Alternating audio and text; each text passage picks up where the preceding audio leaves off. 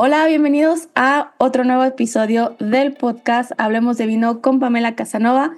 El día de hoy tenemos un invitado desde España, justamente de la ciudad de Alicante, que si recuerdan, el año pasado estuve por ahí haciendo un curso y estuve compartiendo varias, varias cosas. Así que hoy les quiero presentar a David Doñate. Él es sommelier internacional y especialista en el tema del fondillón, que es el tema de hoy. Pero antes de presentarles, la verdad tiene un currículum, una hoja de vida muy, muy interesante, la cual, bueno, pues se ha desarrollado en el mundo del vino, no solamente como, como sommelier, pero también como pues profesionista en el mundo del vino, dando clases eh, es educador y como les mencioné, él es sommelier internacional por la Escuela de Hostelería en Barcelona, que también está convalidado por la Escuela de Hostelería de Toulouse. Diplomado profesional de sommelier. Eh, bueno, pues cuenta también como concursos de formador en la red de la Agencia de Valencia de Turismo, que eso es algo también muy importante que aporta muchísimo David, ya lo, ya lo van a conocer ahora. Tiene un máster nacional de enología y viticultura, el marketing del vino y bueno, aquí lo, lo que a mí más me, me interesa, me, me, me, impactó cuando lo conocí es la forma en la que habla del fondillón. Pero antes de llegar al fondillón, también es formador acreditado de Montilla Moriles, de la denominación de Montilla Moriles, de vinagres y eh, vinos. Y obviamente formador acreditado de la denominación de origen Alicante, que también tuve la la suerte, fortuna de, compartir durante la formación con él, que nos dio algunas charlas, clases y bueno, muchas, muchas pláticas en, el bus, muchos buenos momentos que se compartieron juntos. También es eh, formador acreditado de la denominación de origen Málaga y Sierra de Málaga, así como de Jerez y Manzanilla. Así que, ah, bueno, embajador también de los vinos portugueses, tiene el WCT nivel 2 y bueno, podría seguir con, con más eh, información de David, pero aquí ya nos estamos ya viendo. Y bueno, pues nada, darte la bienvenida David, muchas gracias por, por aceptar la invitación. Pues nada, muchas gracias por llamarme y es un placer el, poder transmitir parte de, la cultura vinícola de, de nuestra tierra. Pues mira, si te acordarás de mí y mi viaje un poco de locura de qué está haciendo esta chica que vive justamente en México, no está nada cerquita de Alicante y apliqué para, para el curso de formación. Tuve la, suerte de, de, ser seleccionada para estar allá y simplemente mi viaje fue dedicado exclusivamente a la formación de Alicante y sé que muchos era como, bueno, pero ¿Por qué viaja hasta acá solo a esto? ¿No tiene otro plan, un plan B de, bueno, vamos a conocer más ciudades? Pero la verdad, eh, bueno, a mí ya saben los que me escuchan y me conocen que me encanta estar en constante actualización, aprendiendo más de vinos y creo que México sabe que tenemos una muy buena relación en el consumo de vino español y no todas las denominaciones con las que cuenta España llegan a México o llegan muy poquitas o a veces ni tan siquiera en la escuela o en los cursos te mencionan estas pequeñas eh, denominaciones que hacen mucho y que tienen muchísima historia, como es el caso de Alicante. Aparte de producir vino eh, rosado, tintos blancos, algunos espumantes en, en Alicante, tienen un estilo de vino que la verdad yo no había escuchado. Lo googleé cuando eh, me interesé por la formación y dije, a ver, de qué se trata esta famosa bebida fondillón. Voy a leer, pero no demasiado porque no quería ir como ya con la etiqueta de yo ya sé más o menos el proceso, aunque no lo había probado. Entonces medio leí vagamente sobre el fondillón, después lo conocí, lo sigo intentando conociendo ya que aquí en México está un poco complicado conseguir fondillones. Eh, creo que hay tal vez mucho una marca nada más, pero pero estando allá y con una cena que ya tal vez más adelante nos, nos platicarás, terminé de conocer al fondillón, por lo menos ya es mi amigo, digámoslo de esta forma, ya, ya lo conocí, ya lo probé varias veces, así que ya puedo tener también una buena opinión sobre él. Y nada, cuéntanos, ¿qué es el fondillón? ¿Cómo, ¿Cuántos años de historia vamos a empezar por ahí? Porque es una bebida pues, pues em, muy antigua.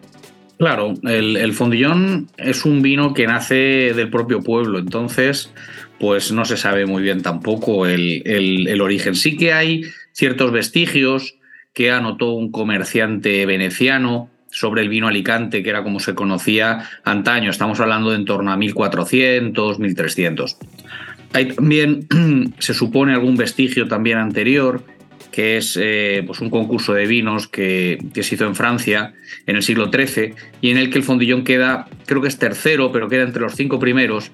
Y entonces en la relación de descripciones, eh, todos los vinos ganadores tienen una serie de parámetros comunes y es que todos son muy potentes de alcohol y todos tienen un cierto azúcar residual. Por eso nos hace pensar que seguramente el vino de Alicante que se referían en ese concurso era el fondillón o algo eh, muy, muy parecido.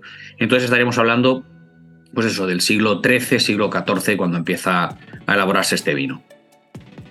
Y yo recuerdo en esta, en esta charla que ya tuvimos justamente de, del fondillón, unas imágenes que, que, compartías del puerto de Alicante que estaba lleno, lleno de, de barricas, que de hecho los invito a que googleen ahí un poquito eh, Alicante, fondillón y les van a aparecer como estas imágenes que pues uno lo pensaría como, bueno, pues Alicante, ¿por qué, ¿por qué tiene toda esta como vista de, de, barricas?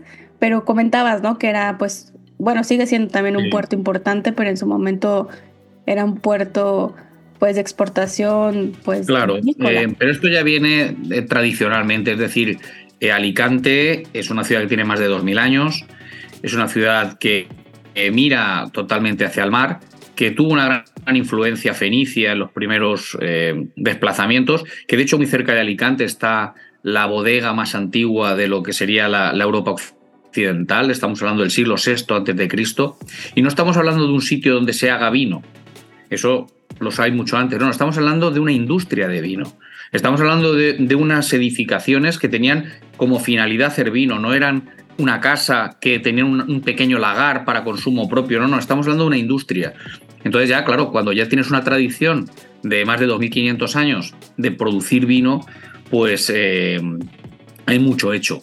Eh, evidentemente ha habido épocas muy brillantes, una es la época romana en la que pues de prácticamente eso era generalizado a todo lo que era Hispania, era la fuente de aceite y la fuente de vino principal, también había grano, también había garum, había otra serie de productos. Eh, agroalimentarios, pero el gran éxito de Alicante como, como eh, productora de vino son los siglos XVI, XVII y XVIII, donde hay una absoluta explosión comercial, donde eh, no estamos hablando de una pequeña denominación, estamos hablando de casi 100.000 hectáreas de viñedo, que es una barbaridad, frente a las actuales 12, 13.000 hectáreas, que es muy, muy, muchísimo menor. Y, y ahí sí que hay Em, una comercialización a nivel mundial. Cuando hablo mundial, hablo también de, lo que eran los virreinatos o lo que eran también las, las provincias eh, pacíficas de, lo, del antiguo reino de España. Entonces sí que em, ahí salen esas imágenes, como bien apuntas, de miles y miles y miles de barricas dispuestas a salir pues, para todo el mundo. Indudablemente aquí no se producía solo gran vino, se producían vinos pues mucho más mediocres, pero claro, esos, no eran los dedicados a la exportación. Entonces, el nombre de Alicante, fuera de lo que era el entorno nuestro, se relacionaba con altísima calidad, porque era lo único que le llegaba. Estoy seguro que en Brasil habrá malos futbolistas, pero los que vienen a Europa malos no son. Solo te traes a los buenos. Aquí sería un poquito eh, el mismo paralelismo. Y eh, el tipo de vino que se, que se exporta es un vino que se ajusta muy bien al comercio, porque estamos hablando de un vino con una graduación alcohólica natural, que eso es muy importante, por encima de 16 grados, con lo cual ya es un vino estable para viajar, frente a otros vinos que se podían deteriorar en el camino.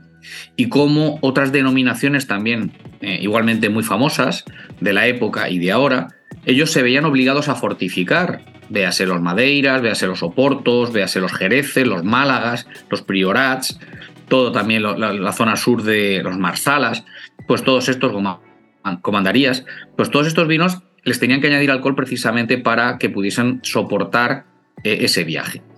Otro aspecto fundamental es que se criaba la zona de producción del fondillón era la propia ciudad de Alicante y su entorno, con lo cual la comercialización hacia el mar era muy sencilla. No era un vino que se produjese a 300, 400 kilómetros de la costa.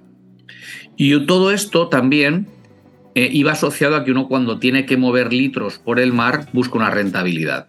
Entonces estamos hablando también de un vino que durante muchas épocas de la historia fue el vino más caro del mundo.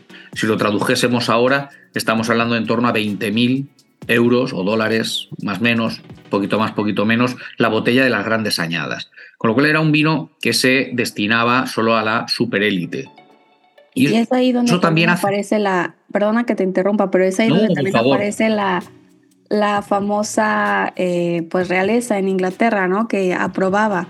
Primero ella era como una gran consumidora de los vinos de, de, Alicante, de Fondillón y también por eso pues creo yo que también va relacionado este tema de, de los precios altos en su momento del Fondillón, pues también pues no era tan fácil trasladarlos a pesar de que estar en la costa, pero pues los traslados antes eran muchísimo más, más caros y bueno, si ya la realeza, la reina Isabel I los probaba y decía que estaban excelentemente bien, pues obviamente los precios sí, sí, sí. iban hacia arriba. Una de las ventajas de acceder a la nobleza es que sí que hay crónicas, porque ahí sí que había, se reflejaba pues, el día a día de la corte, el día a día de los grandes personajes, y ellos mismos lo integraban en, sus quehaceres. Es decir, es, ver cómo toda la literatura del siglo XVII-XVIII continuamente se hace referencia al fondillón como un vino de, altísimo eh, nivel y muy exclusivo, porque también piensa que en esa época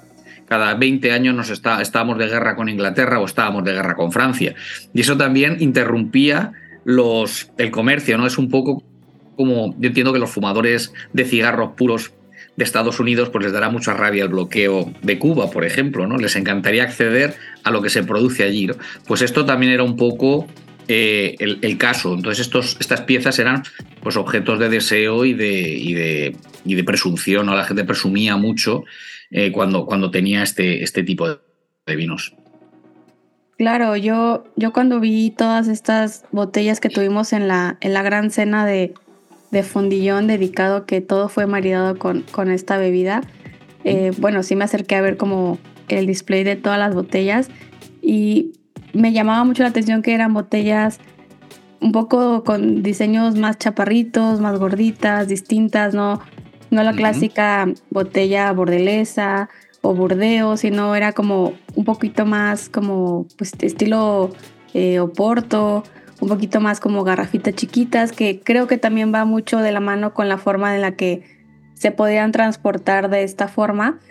Y bueno, creo que los que nos estén escuchando van a decir, bueno, hablan mucho de datos de historia de Fondillón, porque bueno, entre ya entre nosotros sabemos un poquito de qué está hecho, de cómo va su elaboración, pero creo que los que nos están escuchando querrán saber de qué uva está elaborado, por qué es que no se le añade alcohol vínico? ¿Cómo, es pues ese proceso mágico que tiene el fondillón? Pues eh, tú lo, has dicho, es decir, yo cuando empiezo a, una charla y tengo que hablar del fondillón, pues tengo que empezar diciendo que el fondillón es un vino milagro directamente, porque uno cuando tiene un milagro es porque hay una concatenación de muchas rarezas y, y, el resultado mm, nunca se da o casi nunca se da, ¿no? Es muy raro que alguien que caiga de un décimo piso se salve. Entonces dices, es un milagro. Bueno, pues seguro que hay una explicación física, hay una pero es que es tan sumamente rara que tenemos que atribuirlo a algo así. Entonces partimos de una uva como es la monastrel, es una uva autóctona, es una uva de ciclo muy largo, una variedad ruda, que hay que tenerla bastante regulada porque si no tiende a tirar muchos kilos, pero eh, tiene entre sus, entre sus atributos que cuando se oxida no ocurre como con las variedades piracínicas, véase pues las cabernets, las nebiolos, y todas estas uvas que cuando eh, se mm, oxidan adquieren un carácter tremendamente metálico. Eh, la, monastrel tiende a adquirir un, toque dulce, una oxidación dulce. Y eso pues es una ventaja frente a, otras, a otro, otro tipo de vinos en esta situación. Otro, otro apartado también, que es un pequeño milagro, pues tiene que ver con, con que el antiguo reino de Valencia, que pertenecía a, tras la invasión mora, pues los que lo, lo, recuperan es la corona de Aragón y ellos tienen un tipo de contrato que se llama enfiteusis, que solo se renueva cuando se muere la última viña. ¿Qué ocurre? Pues que antaño seguramente los estándares de calidad no eran tampoco los que teníamos y cuando las viñas empezaban a dejar de producir, véase a los 20 años, 25 años, pues las arrancaban para plantar otras y tener un mayor rendimiento. Pero cada vez que arrancabas significaba nuevo contrato. Y entonces las aguantaban todo lo que podían.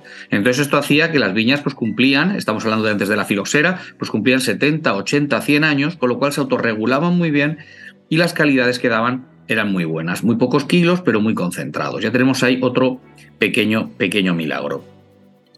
Un tercer milagro va a ser también los suelos, suelos calcáreos que le van a dar mucha salinidad.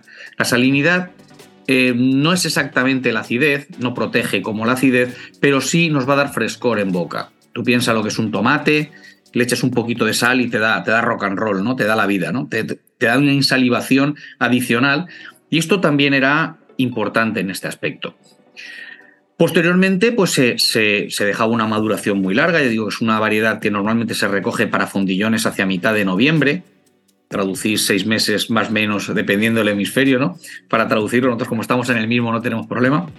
Y eh, lo que era antaño sí se asoleaba, un poquito, se asoleaba un par de semanas, de forma que no llegaba a pacificar, pero sí tenía una pérdida de, de azúcares que significa, perdón, una pérdida de acidez que significaba y de peso de agua que significa un incremento de azúcares. El siguiente milagro es que todo el que sepa hacer vino o lo haya visto verá que hay un umbral biológico que son los 15 grados. No puedes, conforme te acercas a los 15 grados, la toxicidad del alcohol hace que la levadura pues no pueda fermentar. Aquí existen colonias de levaduras naturales que cruzan ese umbral, los 15 y los 16, que es lo mínimo que se pide en fondillón para ser apto, para ser poder postularte como fondillón. Ni quiere decir que los terrenos que tú propones para ser fondillón tienes que estar declarados previamente, 100% monastrel, eh, poda en vaso, en fin, una serie de condicionantes.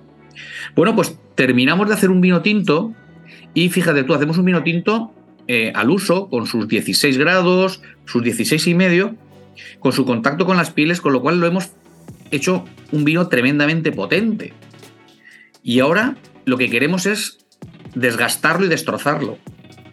Ahora, un vino blanco, pues eh, la oxidación hace mucha más mella que en un vino que yo tiene esta graduación y que yo tengo un extracto de taninos y que yo tengo también un gran equilibrio de acidez, porque este tipo de viñas eh, también recuperan esta, esta acidez y se mantienen con acideces también muy altas. Bueno, pues después de eso lo metemos en un tonel, un tonel muy grande, un tonel que al igual que otras denominaciones que tienen su propio nombre, ¿no? Todo el mundo conoce la barrica bordelesa, la barrica borgoñona, la pipa eh, portuguesa de Oporto, la bota jerezana. Bueno, pues existe también el tonel monovero, tonel alicantino. Es un tonel muy grande, de 1713 litros. ¿Por qué esta unidad tan rara? Porque también es una unidad medieval antigua, que eran 150 cántaras.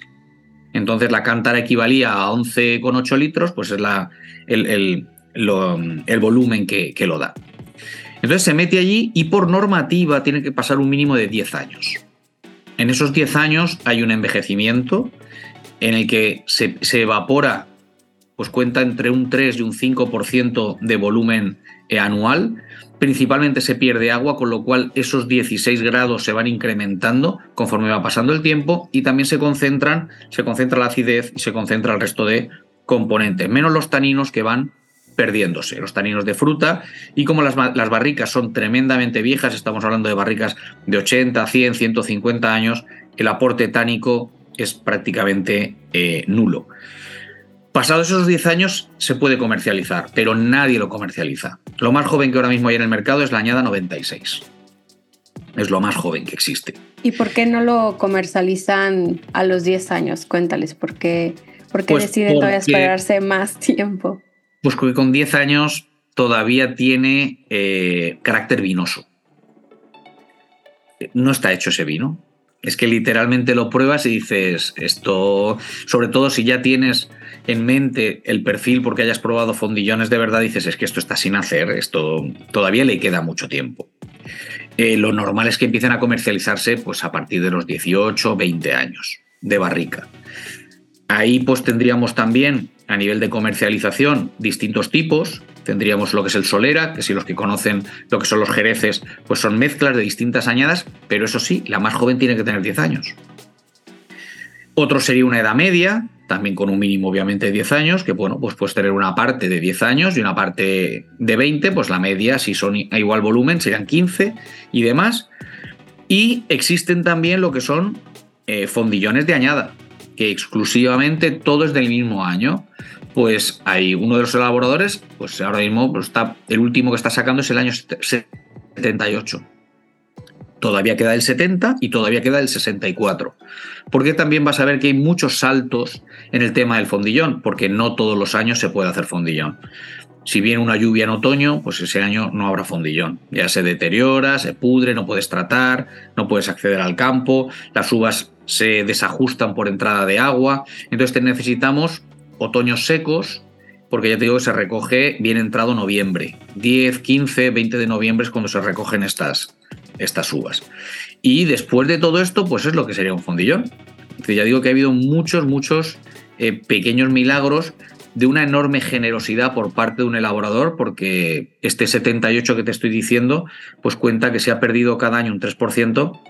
El hombre metió en una barrica 1.730 litros, pero entre los sedimentos que genera y la evaporación, pues a lo mejor nos saca más de 400 litros al cabo de 40 años. Entonces, y ahí va también el tema de costos, ¿no? Porque imagínate tener en bodega un, un, vino que ya tiene 30, 40 años o simplemente hablar de 10 años es una inversión que los bodegueros lo ven ahí, pero, pero no ven el, el fruto eh, económico hasta después.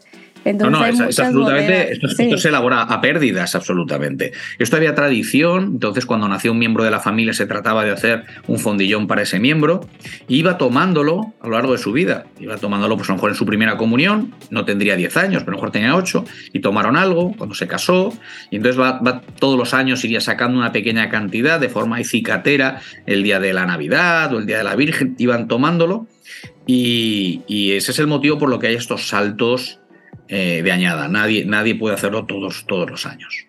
No, es un poco eh, insostenible intentar creer que se puede tener todos los años por todas las inclemencias naturales, el factor humano, económico y muchas cosas, pero los fondillones que se logran y se pueden ya comercializar o ir probando para ver la evolución son algo, algo mágico. Me acuerdo en una de las bodegas que visitamos que había un pasillo, bueno, pasillos de de barricas y de repente tú dices, ah, esto es un fondillón y es de tal año porque ya está marcada ahí la, la barrica y, el bodeguero era como, bueno, sí, pero todavía no digas porque todavía no estamos seguros si, si se va a lograr, está en proceso y, y todo, todo este tema pues eh, mágico que hay alrededor del fondillón que las personas que no han tenido pues la oportunidad de probarlo o simplemente de conocer un poquito el fondillón, creo que les va a generar mucha curiosidad. Creo que es de estas bebidas que tienes que tener una buena iniciación, una buena guía para entenderlos, porque si de la nada te regalan una botella de fondillón o tú la compras y la pruebas en casa, no entiendes todo lo que hay detrás para, para estar disfrutando de esa copa, pues puedes decir, ah, estaba ok, o simplemente decir, me, me no me encantó tanto, sí me gustó, pero creo que teniendo esta como buena introducción, buena guía hacia el mundo del fondillón, la, la mente y la perspectiva cambia, al igual que el paladar. Y aquí, eh, para ir como cerrando un poquito, obviamente les voy a compartir a los que nos escuchan algunas fotos de, de esta cena de fondillón, que si no recuerdan más de, de 10, 15. Sí, sí, sí, entre la cata y, y, la degustación, y porque también probamos fondillones en vía de ser. también. Y demás, y uvas y todo esto, pues eh, sí, serían unos 12 fondillones, o sí, más o menos. Sí, de, probar cero fondillones a 10, 12 fondillones en un lapso de 3, 4 días fue como, wow, ya, estoy, estoy más adentrada en el mundo del fondillón. Eh, me acuerdo que esta cena había pues muchas expectativas entre todos los que compartíamos la mesa de, bueno, cómo este fondillón va, pues nos va a aguantar el maridaje que, previamente eh, planearon, diseñaron y probaron para, para nosotros en esa cena. Y las sorpresas fueron, fueron muy gratas porque todos teníamos como, pues, no sé, como tal vez va a funcionar, tal vez no va a funcionar, pero cada que íbamos probando un platillo distinto con, con un fondillón distinto de, de bodegas dañadas, era como, wow, sí, sí me gustó y todos creo que coincido que guardábamos un poquito de todos los fondillones y los íbamos mezclando. A ver, ya lo probé con el número uno, este plato, pero ahora lo voy a probar con el 5 y queda un poco mejor o a mí me gusta más con, el, con la opción 3 y así estábamos jugando ahí un laboratorio de, de fondillones en el maridaje, que eso, que eso me encantó mucho, lo disfruté.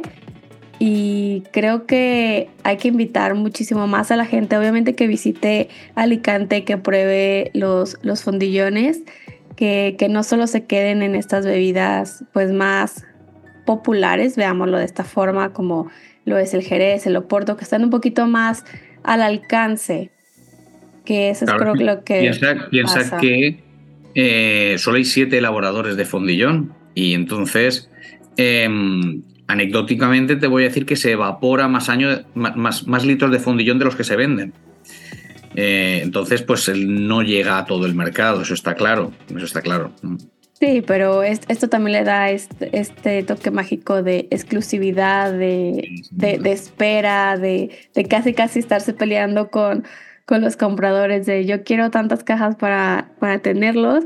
Y también eh, la, la gente en Alicante también lo, lo consume bastante y bueno, pues creo que, con esta breve charla de, del fondillón, seguramente a muchos les, les dejas curiosidad y yo estoy muy, muy agradecida contigo por, volver a verte, charlar contigo de, del fondillón, que sé que, es un tema que, te gusta mucho, que lo que te apasiona, que lo... Claro, es que, literalmente si lo conocen... Patrimonio material, pero en realidad es inmaterial todo lo que lo rodea. Efectivamente es un vino que representa a la vieja Europa, a los tiempos en los que los plazos o el tiempo era, era irrelevante, había que darle lo que fuese. Es un vino que se sale un poco de los tiempos actuales, ¿no? que viajas con él en el tiempo, que te traslada geográficamente, tomas un fondillón en Suecia y te lleva, y te lleva a Alicante, te lleva al clima, al calor mediterráneo, a los suelos salinos, a ese hacer lento y claro, es embotellar el tiempo, embotellar los lugares, pues es algo muy exclusivo y que pocos vinos pueden hacerlo. Sí, la verdad, eh, yo, yo los invito a que visiten Alicante, aparte de que prueben el fondillón. La ciudad les va a encantar, como en mi experiencia, que solo fui a eso y yo tengo ganas de volver y seguir explorando muchísimas cosas en, en Alicante. Esperemos que, que pronto, pero bueno, muchísimas gracias David por, por esta, esta charla que lástima que no tengo aquí un fondillón para, para brindar, pero, pero próximamente. Yo, sí. Yo sí tengo. no, yo, yo sé que tú sí tienes uno y, y, seguramente algunos muy especiales por ahí en añadas, pero, pero de verdad muchísimas gracias por... Una copita te espera para cuando vuelvas. Seguro que sí, igual acá te esperan unos buenos vinos mexicanos para, para cuando visites. Pues nada, pues muchísimas gracias y yo les voy a estar compartiendo algunas fotos en, en Instagram para que conozcan un poquito de visualmente cómo se ve el fondillón y algo, algo extra de información después de haber publicado este episodio que están escuchando el día de hoy con David Doñate, amante, especialista y formador, que compartimos ya esta, este título de formador homologados de vinos de Alicante, pero bueno, él, él seguirá siendo el maestro de, del fondillón. Muchísimas gracias. Muchas gracias, Pamela, por interesarte, por venir y por transmitirlos y hacer de embajadora nuestra pues, a toda la gente de ese lado de, esa prolongación de España en el mundo que tenéis. Y bueno, pues encantadísimo y muy agradecido, de verdad. Nada, pues muchas gracias, que estés muy bien. Hasta luego. Espero que les haya gustado este episodio y esto ha sido todo por el tema de hoy. Me gustaría leer sus dudas, comentarios, qué otros temas les gustaría que platicáramos aquí en el podcast o si quieren que invitemos a alguien del mundo del vino, déjenmelo saber en los comentarios y recuerden que nos escuchamos próximamente. Los invito a que me sigan en mis redes sociales en donde estamos en contacto constantemente. Mi Instagram es arroba Pamela Sommelier y en Facebook también me pueden encontrar como Pamela Casanova Sommelier. Nos escuchamos a la próxima. Vino abrazos.